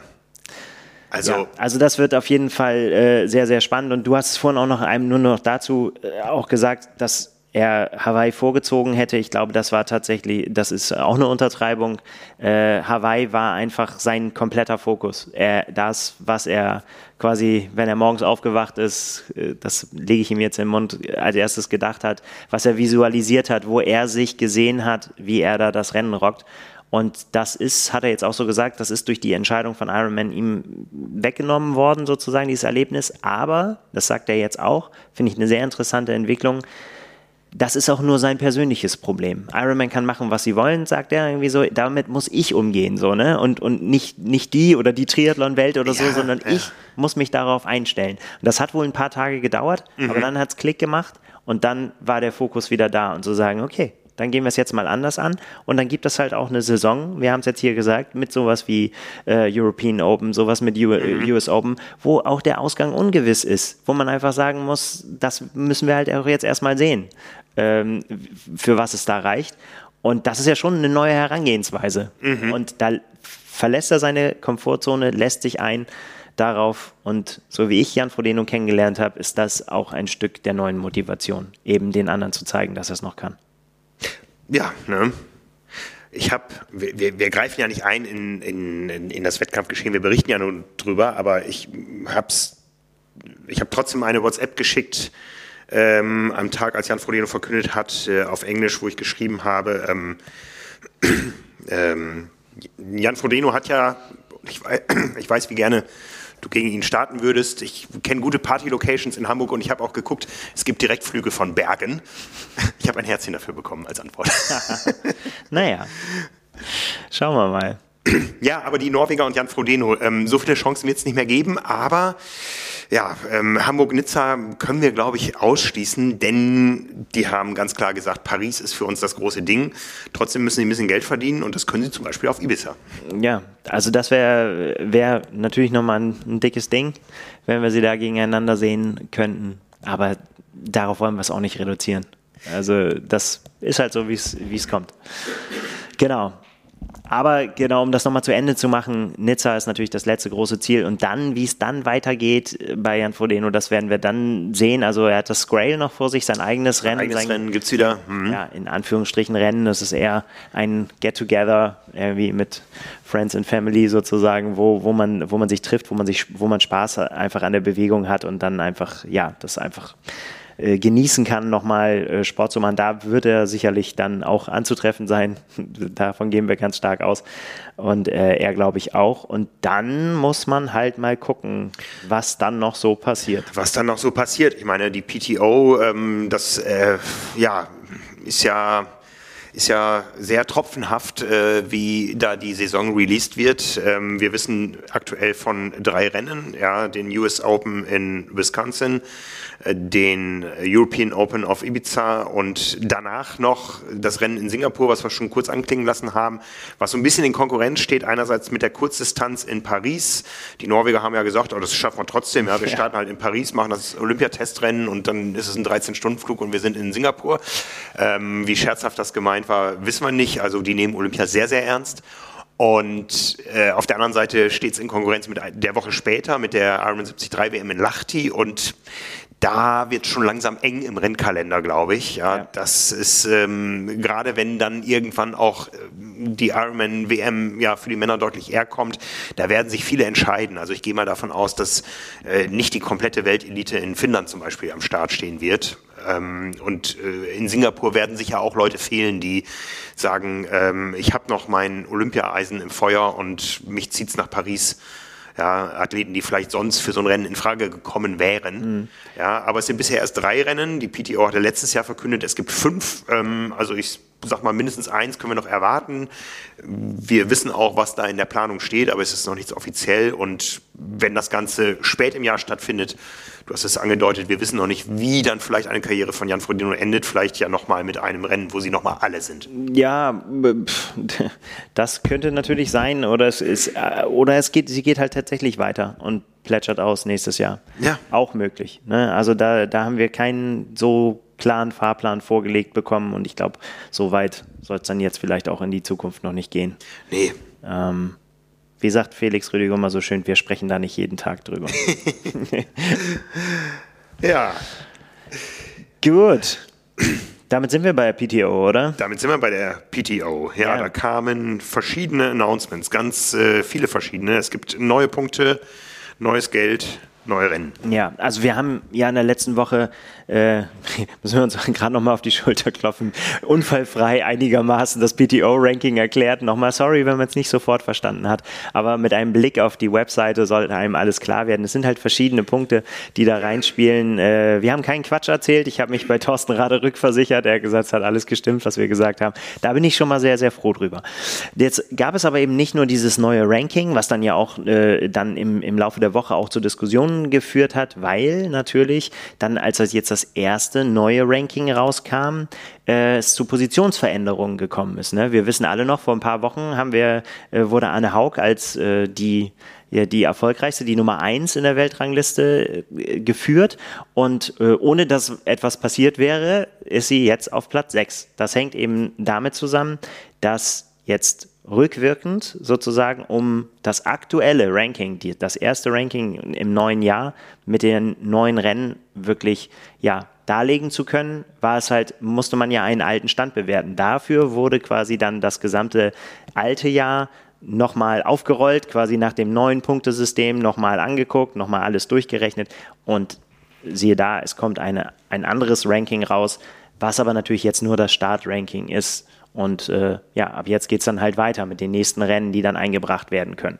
Also da gab es auf jeden Fall schon mal Veränderungen. Mhm. und damit haben wir eigentlich gedacht, das wäre es jetzt so gewesen, aber dann, äh, siehe da, gab es dann gestern auf einmal hm, die eben Ankündigung, dass der schon angesprochenen European Open in Nizza, ach Nizza, oh mein Gott, ey, Ibiza, so, ganz schön viel Itza in, drinne. Und im Zuge ja, dieser, dieser äh, Verkündung des Termins und ähm, äh, der Location wurde, wurde dann noch mitgeschoben, sozusagen, was, was es zu diskutieren gibt. Ich versuche das mal möglichst schnell äh, zusammenzufassen und dann können wir uns darüber unterhalten. Es ist nämlich ähm, eine neue Staffelung des Preisgelds äh, implementiert worden und auch noch dazu ähm, die Regelung für die Quali-Möglichkeiten. Also was, was kannten wir bisher aus äh, US Open und Canadian Open? Gab es eine Million äh, Preisgeld, das verteilt wurde. Das wurde eingekürzt auf 600.000 Dollar. Äh, und bei, in Anführungsstrichen, mehr Rennen, also momentan ist es ein Rennen mehr. Wir müssen mal gucken, wie viele es dann werden am Ende des Jahres. Aber die, mhm. die, die Strategie ist sozusagen, mehrere Rennen äh, dafür aber nicht mehr den ganzen Batzen, sondern es gibt dann pro Rennen halt 600.000 statt einer Million. Und äh, auch wie die Aufteilung äh, ist dann innerhalb des Rennens hat sich geändert. Also der erste kriegt nach wie vor 100.000, aber beim zweiten sind es statt 70.000 50.000 und für den dritten 50.000 statt 35. Das waren die Beispiele. Umgekehrt. Ja, ja, genau. Ja, danke, dass du aufpasst. Ja, 35 statt 50. Ihr wisst, was ich meine. Ja, also 100 für den ersten, 50 für den zweiten, 35 für den dritten. Genau, statt 170, 50. So war die alte, das ja. alte Ranking. Und so wird es dann auch, das war das Beispiel, was die PDO jetzt äh, quasi verkündet hat. Und Darüber hinaus ist eben dieser Jahresbonus, den es gibt am Ende, nochmal zwei Millionen Euro, die nochmal verschüttet werden, sozusagen über äh, den Athleten, äh, die sich im World Ranking hervorgetan haben. Und da geht, diese zwei Millionen werden aufgeteilt auf die 50 besten Frauen und 50 besten Männer. Mhm. Also eine ganz schön große Veränderung. Und dann auch noch als letzten Punkt war es bisher ja so, dass die Top 40 gerankten eingeladen, also die hatten quasi das Recht, äh, bei, bei, den äh, Open-Rennen teilzunehmen. Das wurde eingekürzt auf die 30 Besten und bei den Asian Open sind es sogar nur die 20 Besten, mhm. die eben das Recht haben, an diesen äh, Open-Rennen teilzunehmen. Plus eine Wildcard-Regelung, die du schon angesprochen hast, weil da waren wir gerade alle auch, als äh, das verkündet wurde und auch Jan Frodeno vollmundig schon äh, da in seiner Ankündigung gesagt hat, ich starte bei den European Open. Da haben wir uns auch mal alle angeguckt und haben gesagt, ist ja interessant, äh, weil da gibt es auch eine Quali. So, mhm. ne? ähm, wie hat Patrick Lange gestern am Telefon gesagt, ein Jan Frodeno hat sich jede Wildcard dieser Welt verdient. Das äh, ehrt ihn, dass er das sagt. Aber ich glaube, wenn man äh, weiter unten steht im Ranking und sich auf eine Teilnahme, äh, auf eine Teilnahme schielt, dann ist einem jede Wildcard ein Dorn im Auge. Aber ja. vielleicht gelten auch dafür Jan Frodeno andere Gesetze, dass man sich freut, auf jeden Fall, dass er wieder da ist. Egal. Nicht unser Business. Es gibt auf jeden Fall die Möglichkeit, ähm, die PTO behält sich das vor, pro Rennen, pro Geschlecht jeweils vier Wildcards noch zu verteilen. Mhm. Das heißt, die Felder werden kleiner. Definitiv. Mhm. Und die Begründung dafür, und da wird es interessant, ist von Seiten der PTO, ich meine, auf der einen Seite äh, das mit dem Geld, ja, ich meine, das kann, kann, das ist, ja, es ist schnell zusammengefasst. Irgendwie, wenn man mehr Rennen macht, dann bräuchte man einen noch größeren Topf. Da ist jetzt halt weniger äh, zur Verfügung, was, was ausgeschüttet wird. Ähm, das ja, hängt damit zusammen, dass sie sagen, sie wollen einfach nachhaltig wachsen und sie wollen diese Geschichte länger erzählen und das auch, was du in deinen Interviews äh, rausgehört hast mit Sam Renouf, ähm, dass quasi über das ganze Jahr eben diese Geschichte getragen wird. Es, mhm. es, treffen die Besten aufeinander und es gibt eben nicht nur ein Highlight in der Saison, sondern es passiert immer wieder, dass, dass äh, ausgewählte und sehr, sehr gute Starterfelder aufeinandertreffen. Und damit hängt auch eben diese, äh, diese Verknappung zusammen. Sie sagen halt, ähm, sie haben sich das alles angeguckt und haben sich auch die Platzierungen angeguckt und haben mit den Broadcastern gesprochen und mit ihren Partnern und Sponsoren und mit den Athleten und alle haben sich unterhalten und haben gesehen, irgendwie so, ja, die besten Geschichten erzählt doch, erzählen doch immer, wenn die Top-Athleten gegeneinander antreten und Kopf an Kopf unterwegs sind und so weiter. Und äh, gewonnen hätten ja sowieso auch immer nur die Leute, die sowieso gut gerankt wären und hin und her. Und deswegen würde man sich jetzt darauf, man würde sich darauf konzentrieren, die besten Athleten ins Rampenlicht zu rücken und äh, die halt gegeneinander antreten zu lassen. Und als ich das gehört habe, hat es irgendwie so bei mir im Hinterkopf, äh, habe ich gesagt, so habe ich nicht irgendwann mal von der PTO am Anfang gehört, es ist Sinn der Sache, dass auch Athleten aus der zweiten Reihe gutes Geld verdienen können und äh, die Möglichkeit haben, sich zu präsentieren das ganze Jahr über. Mhm. Scheint es einen Sinneswandel gegeben zu haben. Das äh, sehe ich auch so. Also ich hatte ja recht viel Kontakt mit der PTO, als ich äh, Ende Januar in Nizza war bei diesen Global Triathlon Awards. Und wenn ich die Ambitionen der PTO mal zusammenfasse, dann ist es Fernsehen. Ja, die wollen ein telegenes Produkt schaffen. Ja, und machen wir uns nichts vor, auch die PTO ist eine professionelle Organisation. So diese Anfänge Athletengewerkschaft oder so. Das ja. ist ja, das ist ja, ja, also ich, äh, die Athleten haben da schon ein gewisses Mitspracherecht, glaube ich. Ähm, ja, genau. Aber Ähm, es ist nicht eine, äh, eine ähm, Non-Profit-Organisation äh, nur zugunsten der Athleten. Das muss man ganz klar sagen. Dafür ist inzwischen viel zu viel Geld im Spiel und wir wissen, es ist äh, privates Investment im Spiel, es ist großes TV-Investment im Spiel über, über ähm, äh, Discovery, Warner Discovery, Warner war es, glaube ich, ne? Warner Discovery. Ja, ja. meine ich. Ähm, und es geht darum, ein Produkt zu kreieren, für das irgendwer am Ende bereit ist, Geld zu bezahlen. Ja? Und diese, das sehe ich ganz, ganz genauso, dass es schon ein Bruch ist zu der bisherigen Ambition. Wir wollen ganz vielen Triathleten ermöglichen, den Sport als Profi zu betreiben, indem sie einfach über uns so eine Art Grundeinkommen haben ähm, sowohl, äh, sowohl hinter dem ersten Platz wird es massiv weniger als auch in der, in der Tiefe. Und das ist auf jeden Fall eine neue Entwicklung. Ja, und auch vor allem im, äh, im Jahresabschluss, ne, muss halt unter die besten 50 kommen jetzt, um, um äh, mhm. von diesen zwei Millionen äh, profitieren zu können. Ja. Und ich glaube, das äh, ist Ihnen auch klar, dass das so aufgenommen werden könnte. Sie haben nämlich auch noch gleich ein Zitat von Sky Mönch mitgeschickt, die im Athletenvorstand der, der PTO ist, im Athletes Board. Und äh, die hat gesagt, äh, wir verstehen zwar, dass die Änderungen nicht bei allen Athleten beliebt sind, aber wir verstehen auch den Kontext der Änderungen und die Richtung, die die PTO einzuschlagen versucht. Es gibt die Notwendigkeit, die PTO-Tour zu erweitern und neue Märkte zu erschließen, was manchmal bedeutet, dass man bei verschiedenen Elementen wie der Anzahl der Athleten oder dem Preisgeld Kompromisse eingehen muss. Ja, ne? Wenn wir jetzt mal ein paar Monate zurückblicken, wie groß war die Hoffnung und letztendlich auch die Chance, ähm, als bei Ironman ganz vieles im Argen lag, wie oft haben wir in den Kommentaren gelesen, ähm, wie gut, dass es Challenge und PTO gibt, aber auch da wird nur mit Wasser gekocht. Wir wissen auch bei Challenge-Rennen, dass da einiges fragil ist, dass einige Rennen, die auch schon bald auf dem Plan stehen, dass da überhaupt keine Kommunika Kommunikation mehr mit den Veranstaltern möglich ist, weil mm, da Dinge kippeln. Und die PTO, da haben ja ganz viele gesagt, ja, jetzt geht's da richtig los, aber im letzten Jahr, die Dinge, die wir gesehen haben, Edmonton und äh, Dallas waren sportlich tolle Rennen, aber in ganz vielen anderen Bereichen ein Desaster, sowohl von der Durchsetzung der Regeln als auch der Zuschauer und so weiter. Ne? Ähm, da glaube ich schon, da hat man raus gelernt. Wir haben es erwähnt.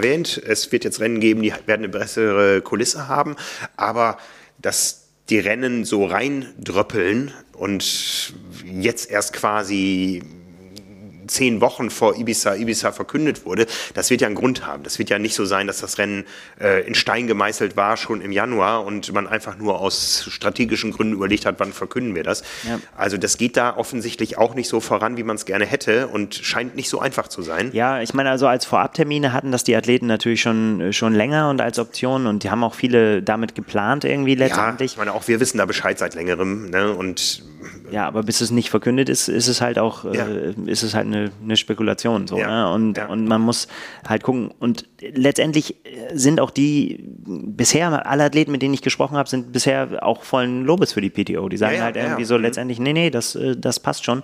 Die, und auch hier die Entscheidung ist auch einstimmig gefallen, äh, gefallen im, im Athletes Board. Ähm, was mich halt so ein bisschen umtreibt, bin ich jetzt kein Profi, deswegen weiß ich nicht, bin ich nicht betroffen da, darunter, aber ich finde halt gerade in dieser Kombi, wir machen die Felder kleiner, wir machen die, äh, also um die Qualität zu stärken mhm, quasi, wir mhm. machen, äh, wir verteilen das auf 50 Leute am Ende ähm, und das aber noch in der, in der Kombi äh, gerade, dass man eben dieses neue Ranking gerade präsentiert hat und darin ja äh, zu sehen ist, dass die PTO-Rennen den allerhöchsten Status haben, den man überhaupt erreichen kann bei den, bei den Punkten. Da sind die mhm. einsortiert.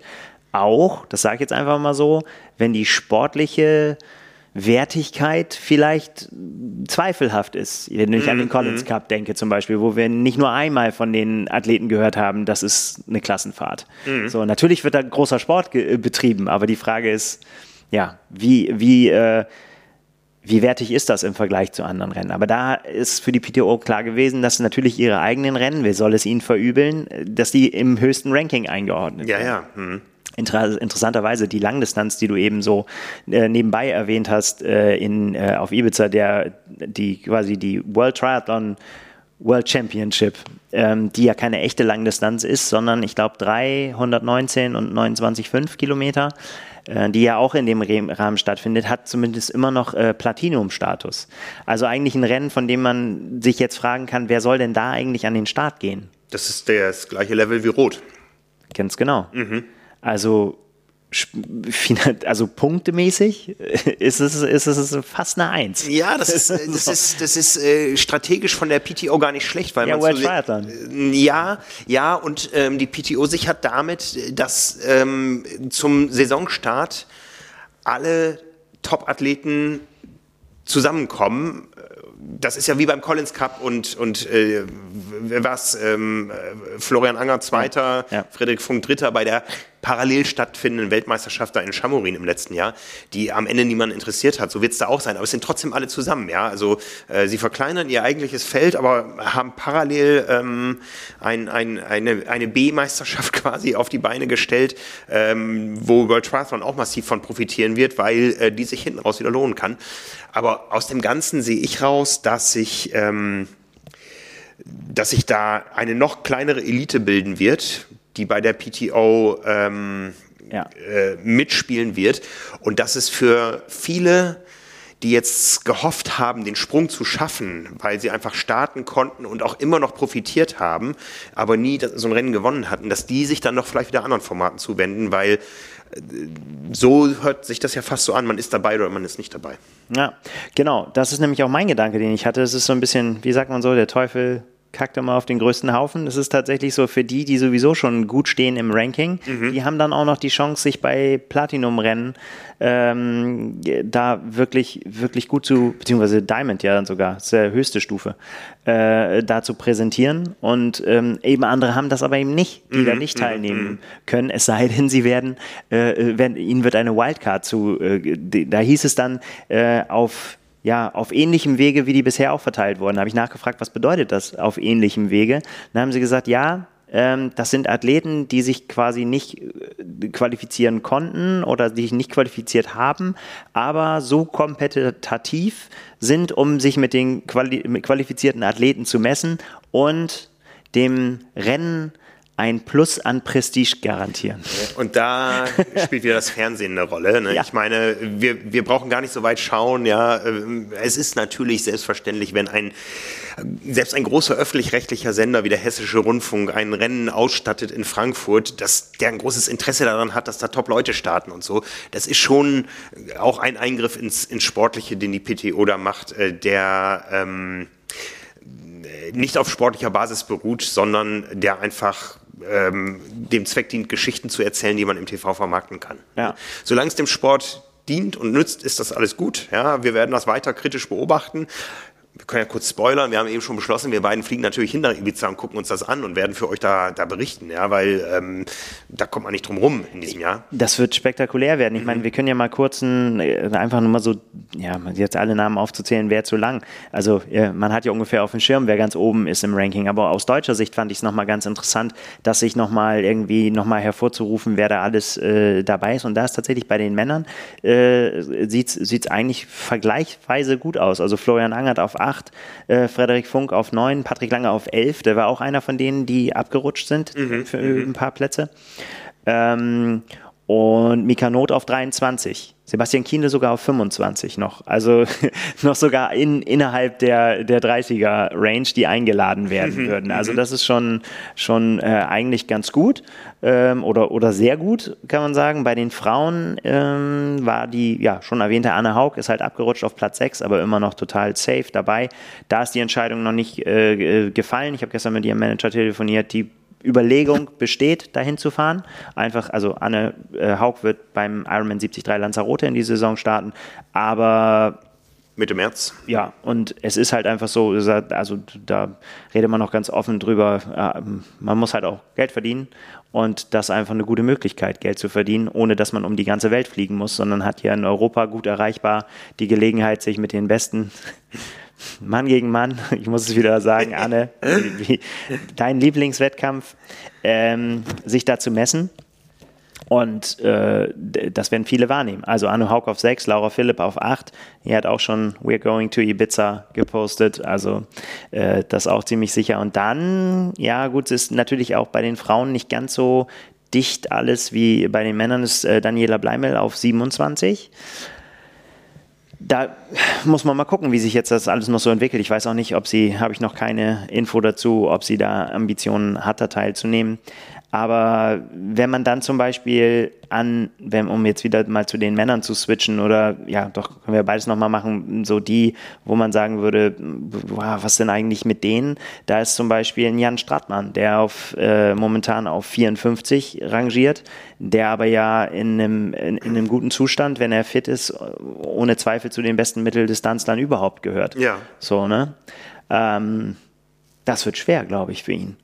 Weil wo soll, vielleicht mache ich jetzt auch einen Denkfehler, aber wo soll der starten, um quasi jetzt so viele Plätze gut zu machen? Weil bei den Rennen, wo er jetzt startet, die sind ja automatisch niedriger gerankt ja, als, als das, wo dann die, die jetzt vor ihm sind, dann wieder Punkte machen können. Wird, wird schwer. Vielleicht, es ist, keine Ahnung, vielleicht ist dann am Ende es wird sich vielleicht aufteilen. Ich meine, das, das werden wir jetzt abfragen und, und werden da Antworten darauf hören. Auch Ende des Jahres wird man mhm. sich mitunter auch dann entscheiden müssen. Mache ich dann Asian Open, wenn ich, wenn ich kann, oder mache ich die 73 WM? Das bedeutet ja, dass du, wenn du an den ersten Rennen der höchsten Liga, was ja die PTO-Rennen dann sind, gar ja. nicht teilnehmen kannst, dann bist du für die Saison raus. Naja, es gibt ja auch noch, noch andere und es zählt ja der Durchschnitt aus den besten drei Rennen und so weiter und, und auch äh, eine Ironman-WM ist ja hoch oder ist hoch gerankt. Ja, oder aber die auch, ist erst spät. Ne? Ja, ja, aber mhm. es ist, das gilt ja alles fürs, fürs Ende des Jahres. Aber ja. es wird, wird sau schwer, überhaupt da reinzukommen ja, in den Club. Ja, ja, ja, ja.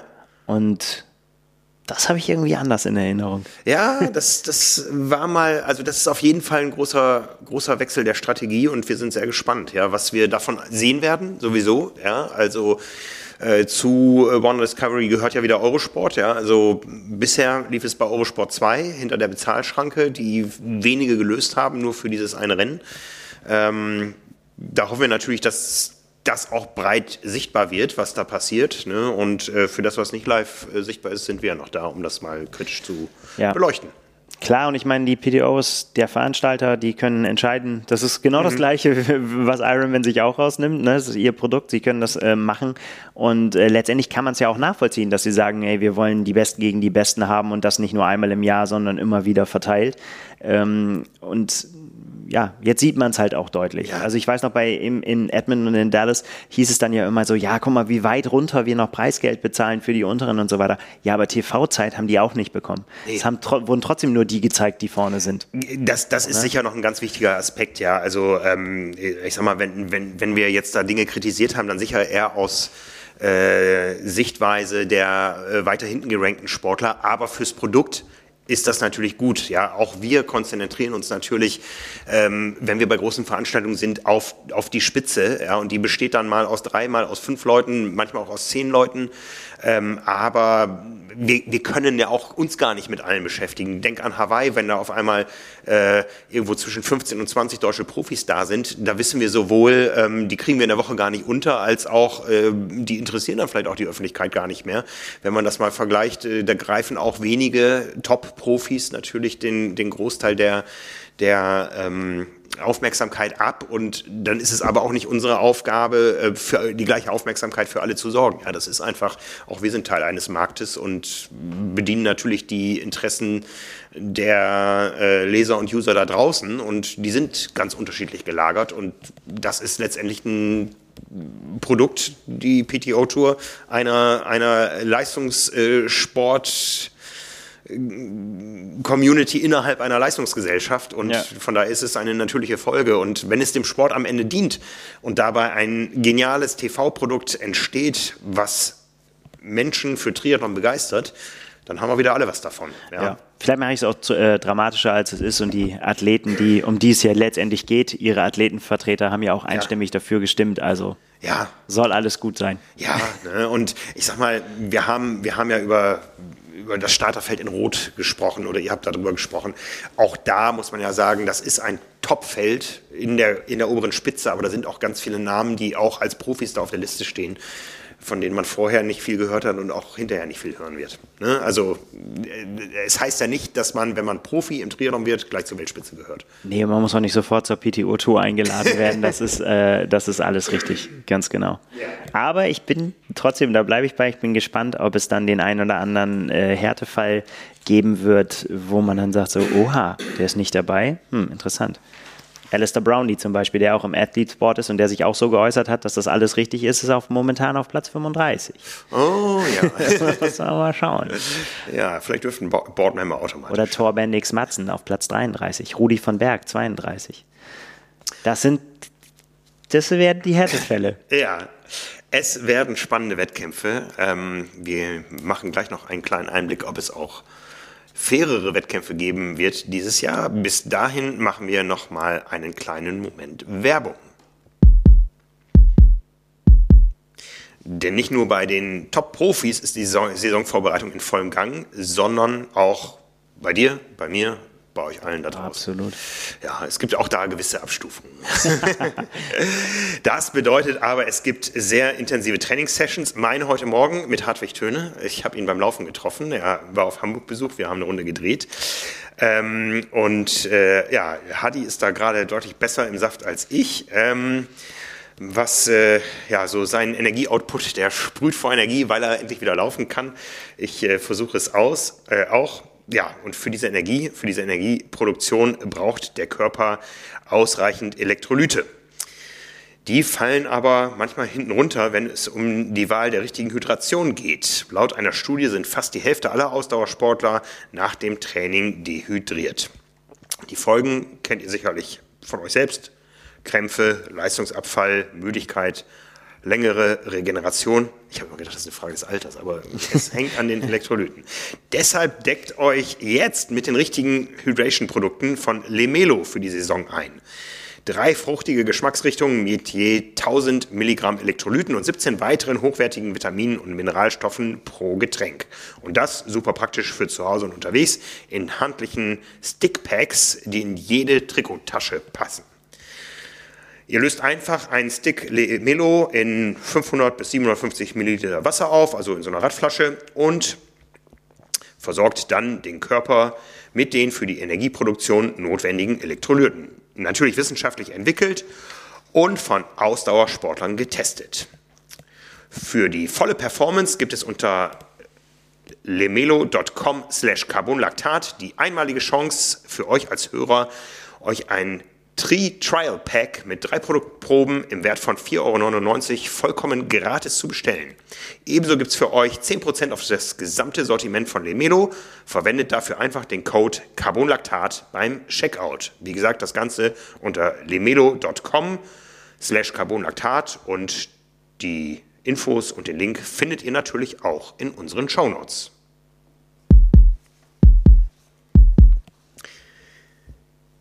Wir haben angespoilert eben, dass äh, wir auch große Hoffnung haben, dass die Rennen nicht nur spektakulärer, sondern auch fairer werden.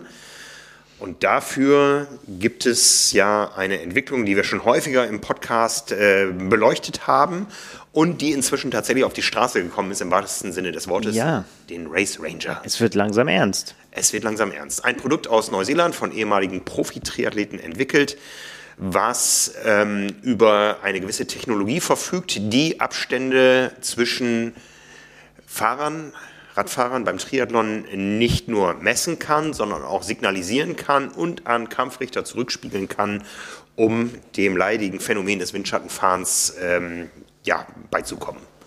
Ja, Genau. Und äh, das wird, es kommt aus Neuseeland und wird dementsprechend auch jetzt dort getestet im richtigen Einsatz. Im richtigen Einsatz und da ist doch ein Deutscher gerade zum Absolut. Start seiner Abschiedstournee unterwegs. Absolut. Und ich glaube, ich habe so das Gefühl, äh, in, in, Zukunft wird das der größte Botschafter für dieses System. ähm, die Rede ist natürlich von Sebastian Kienle, der bei der Challenge Wanaka am Start war und äh, da jetzt zum ersten Mal den Race Ranger an seinem Bike hatte. Genau.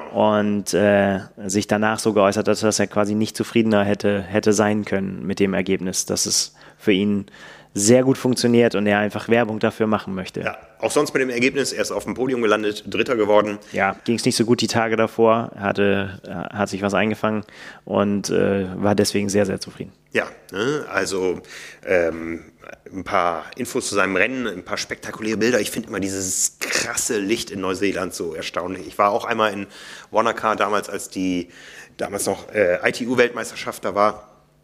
2002 oder 2003 oder so. war ich mal da unten und äh, es ist spektakulär und Wanaka, Lake Wanaka war eine wunderbare Gegend und ja, da hat er sich auf jeden Fall einen richtig bunten Fleck ausgesucht für seinen Beginn seiner Abschiedstournee und äh, ja, eben auch eins der Rennen, wo der Race Ranger in der Praxis getestet wurde. Und das ist, glaube ich, der ganz wichtige Faktor. Es wird getestet.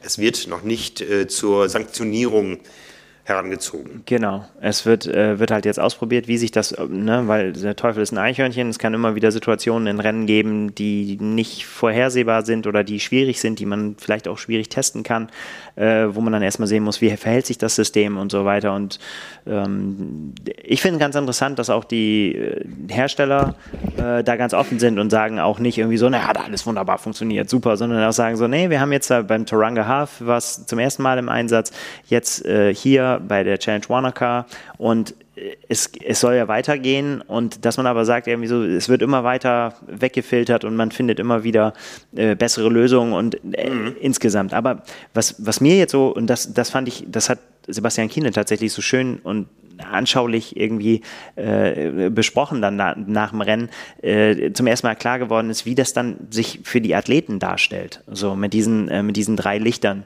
die es, die es dann gibt, äh, die sie dann auch im Blick haben und die man wohl auch gut aufnehmen kann. Also es hat, so hat Sebastian Kinder sich ja geäußert, dass es gut funktioniert hat. Also das, das Prinzip ist, ähm, wenn es verschiedene Zonen gibt auf dem, auf der Rennstrecke, in der quasi gemessen wird sozusagen, weil es kann natürlich auch Bereiche geben, wo man sagen, da kommt es jetzt nicht drauf an oder da wird es schwierig, das zu messen oder alles piept sozusagen. Ja, ja. Ähm, äh, werden quasi Zonen eingerichtet. Sobald man diese Zone erreicht hat, leuchtet es gelb. Ähm, dann, sobald es kritisch wird sozusagen, dass, es, dass das System merkt, Obacht, wenn du in der Geschwindigkeit weiterfährst, dann, dann betrittst du quasi die verbotene Zone, dann äh, leuchtet es rot und in dem Moment, wo es blau leuchtet, äh, musst du überholen, weil du in die Zone eingedrungen bist und quasi dann das in einem Überholvorgang enden muss. Und äh, das Interessante dabei war, und das war mir nicht klar, äh, man sieht das ja nicht nur, das sehen nicht nur die Athleten vorne auf ihrem Display, sondern man sieht es auch ganz eindeutig, auf den Fotos kann man es jetzt sehen. Das heißt, du kannst, äh, du kannst von außen sehen, was macht der Athlet da? Ja, ja. Also völlige Transparenz. Das ist total geil, weil du, kannst dann wirklich sehen, und so hat Sebastian Kiel ja auch gesagt, wenn man auf einen auffährt, der schon blau leuchtet, dann ist quasi schon, da weiß man schon, der bescheißt gerade, weil der muss überholen gerade. Ne? Das ist, ja, ja. das ist, äh, das ist total interessant und das ist tatsächlich von außen sichtbar ja. und auch auf größere Entfernung weiß man ja. So LEDs kann man schon unter Umständen das Licht äh, gut ist sehen. Und auf den Fotos konnte man es jetzt auch sehen. So. Das finde ich schon spannend. Das ist mir zum ersten Mal so richtig klar geworden, dass natürlich auch für die Beobachter, äh, dass das gar nicht unbedingt diese wahnsinnige Übertragung und alles und irgendwie braucht, sondern dass es einfach ganz offensichtlich ist von ja. außen, ist noch okay, ist nicht mehr okay. Ja, ja. Finde ich spannend. Ja, äh, auf jeden Fall eine spannende Entwicklung. Ich glaube, im Profizirkus freut sich jeder, wenn sowas kommt, weil diese Diskussion, die wir hatten, ähm, mit, mit äh, auch niemals kompletter Aufklärung, ob man es ja. hätte besser machen können. Erinnere dich an unser beider Gespräch mit Andrew Messick, wo wir ihn angesprochen haben auf die Problematik beim Arm in Hawaii, wo er sagte, ja, Kampfrichter haben Entscheidungen getroffen, so what? Ja. Ne, da war alles richtig. Ähm, was soll ich da jetzt noch zu sagen? Ja, also es war eine Tatsachenentscheidung und die Athleten haben betrogen, dafür wurden sie sanktioniert. Das war mehr oder weniger sein Wortlaut. Ja, das wird man alles zukünftig viel ähm, besser beurteilen können. Ja, ähm, wie gesagt, man ist da noch in der Testphase. Wir wissen auch, dass diese Tests auch auf Europa ausgedehnt werden sollen. Aber ich glaube, das können wir auch schon sagen, bis das jeder von uns an seinem Rad findet. Ja äh, indem er das bei der Startunterlagenausgabe ausgehändigt bekommt und dann verpflichtet ist, das anzubauen und so. Bis dahin wird noch sehr, sehr viel Zeit vergehen und wahrscheinlich wird es irgendwann dann ganz anders aussehen als das, was wir momentan kennen, falls es überhaupt je im Age-Group-Bereich eine Relevanz bekommt. Genau, wo ich das auch so sehe, das ist natürlich ein Problem, ähm, aber es ist natürlich nicht mit den gleichen Folgen behaftet wie im Profi. Bereich, wo es ja. wirklich um viel Geld und den Lebensunterhalt von Menschen geht. Und lassen wir die Kirche mal im Dorf, bei uns geht es ums Hobby. Ja. So. Und da ist das natürlich schon nochmal was anderes. Aber auch da bin ich sehr gespannt, ob die wirklich dieses Momentum, was sie jetzt haben, weltweite Beachtung, die Profis machen sich dafür stark und sagen, wir wollen das unbedingt, ja. so schnell wie möglich und gerne auch eben bei den ganz wichtigen Rennen und so weiter, äh, dass das einfach ja, dass sie das beibehalten können, ne? dass es dann einfach nicht zu lange dauert. Selbst wenn wir es jetzt dieses Jahr vielleicht auch bei den Profis in den großen Rennen noch gar nicht sehen in Europa oder falls wir es sehen, dann aber nur als Testphase sozusagen. Aber auch das wäre ja schon mal cool, weil wie gesagt, diesen Druck, ja. den das erzeugt, wenn du so ein Teil am Rad hast, ne, das ist ja schon und ist auch eine Hilfestellung vielleicht ja, ja. für ihn. Das, das, hat, das hat Sebastian auch gesagt. Er hat gesagt, er glaubt, dass eben viele Profis auch nicht betrügen wollen, dass sie, sondern dass sie in etwas reingeraten oder auch vielleicht auch manche Dinge nicht richtig wissen, sich nicht genug beschäftigt haben mit, mit bestimmten Dingen.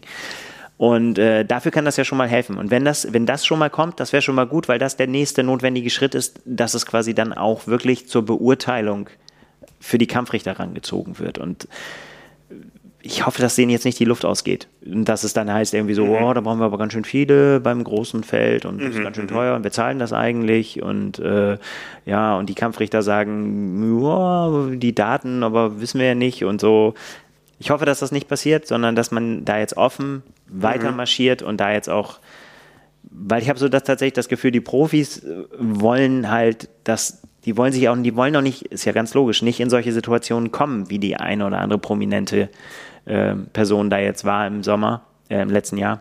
Ja, gerade auf Hawaii. Ja, ja, und, und, und ja auch noch in anderen Rennen dann auch noch, ne? Also wenn mhm. man an die PTO-Rennen denkt, wo es halt auch, es geht bei nirgendwo geht es um so viel Kohle wie bei der PTO. Ja, ja. Mhm. Ja, und da will man natürlich auch, dass das funktioniert. Ja, aber ich sag mal so, die Diskrepanz zwischen einem PTO-Rennen in Edmonton, wo einfach keine Kampfrichter da waren, ja. bis dahin, äh, dass sowas implementiert und dann auch äh, wirklich angewandt wird, die ist ja schon enorm groß.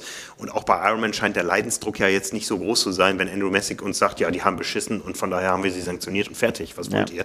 Ne? Ähm, das ist wirklich die Frage dann, wer, wer zahlt das Ganze? Ja, ähm, kein Veranstalter kann gegen seinen Willen verpflichtet werden. Und wenn der Leidensdruck nicht da ist, ähm, können natürlich Profis irgendwann sagen, wir machen unseren Staat davon abhängig, aber ob da richtig äh, auch da gemessen wird sozusagen. Ja, ja. Auch, auch, auch, Profis sind natürlich ähm, Geschäftsleute und müssen können auch nicht sagen, nee, nur weil es da den, den Race Ranger nicht gibt, starte ich da nicht, obwohl die das, das tollste Antrittsgeld zahlen. Und auch unter den Profis wird sicher auch Athleten geben, die es mehr wollen und andere vielleicht, die es weniger wollen. Ja, das also. äh, muss so sein, weil anders wäre ja die Situation nicht zu erklären, die man manchmal sieht. Ganz genau, ganz genau. Ne? Ja, aber spannend, äh, spannende Geschichte äh, zu sehen, dass das jetzt wirklich im Einsatz ist und dass man, dass wir da vorankommen. Ja, auf jeden Fall. Ne? Das äh, wird sicher auch nochmal für die eine oder andere Dynamik sorgen, ja, weil da sind wir uns, glaube ich, alle einig, solche Zustände wie letztes Jahr beim Ironman auf Hawaii, dass ähm, man bis heute nicht weiß, wer weswegen sanktioniert wurde. Die Athleten ist teilweise selber oder selbst eigentlich nicht nur wissen, vermuten können zum nur Teil. Vermuten ja. können. Ähm, das sind sicher unhaltbare Zustände in einem Sport, der sich, wie wir heute besprochen haben, doch an der einen oder anderen Stelle enorm professionalisiert und wo es um viel Geld geht. So ist es. Ja. Fest steht, es wird eine herausragende Saison. Wieder einmal ganz anders, als wie man es früher kannte, wo man jedes Jahr gleich war. Es wird wieder alles anders werden und es wird eine neue Dynamik äh, passieren. Aber da sind wir jetzt auch noch auf dem Weg zum Rathaus sozusagen. Was bedeuten diese ja, neu aufgestellten PTO-Rennen jetzt eigentlich für die gesamte Saison? Wie setzen die Athleten ihre Prioritäten und so weiter? Ganz genau. Das wird noch zu diskutieren sein. Ganz genau, ja. Für einige, kurz Werbung, beginnt diese Saison beim Apfelland-Triathlon mit Lemelo in der Trinkflasche. Ich erinnere nochmal an unsere Shownotes, da findet ihr alle Infos dazu. Ansonsten findet ihr uns nächste Woche wieder, dann mit der Vorschau auf Südafrika. Ich schaue noch einmal gerade nach Südafrika. Ich sehe hier die Mail oder die Nachricht von Markus, der eine Nachricht bekommen hat. We have one of the frames here that was recovered now by crime intelligence. Ja, also einer der Rahmen scheint da zu sein, hoffentlich noch mit allen elektronischen Anbauteilen dran. Wir werden auch das weiter verfolgen und hoffen, dass wir nächste Woche dann den Start von Markus Herbst und vielen anderen prominenten Athleten beim Ironman Südafrika verkünden können. So ist es. Für heute machen wir den Deckel drauf, den berühmten. So machen wir es. Also, vielen Dank, Nils. Vielen Dank euch da draußen und bis zum nächsten Mal. Ciao. Ciao.